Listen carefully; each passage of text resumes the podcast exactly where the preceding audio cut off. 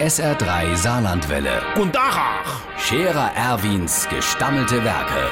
Wo wir gerade beißen, pass mal auf. Erwin, grad einen Moment noch. Übrigens, Irmsche, ich glaub, der Wagner Kurt hat's erwischt. Jung, der macht seit neuestem Yoga.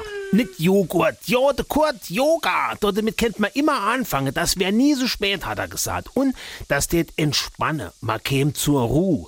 Und da hab ich gesagt, ja, Kurt, das haben wir auch am Stammtisch um goldene Ochse. Aber ohne, dass wir irgendwelche Borge machen müssen. Nein, das wäre nicht dasselbe, hat er gesagt, und es wäre schon gar keine Borge, das wäre besondere Übungen, mit denen schon die alte Inder uralt war wäre. Die hätte sich damals zum Beispiel schon tagelang auf den Kopf gestellt. Und jetzt halte ich fest, Irmsche. Dann hat er mir gewies, was er in seine erste paar Joghurtstunden schon gelehrt hat.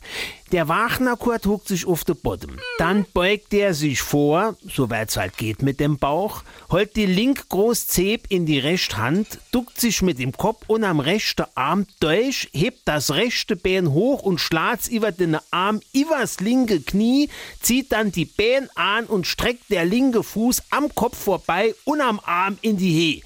Das wär der indische Knote, hat er gesagt. Und die nächste Stunde lehre sie, wie der wieder aufgeht.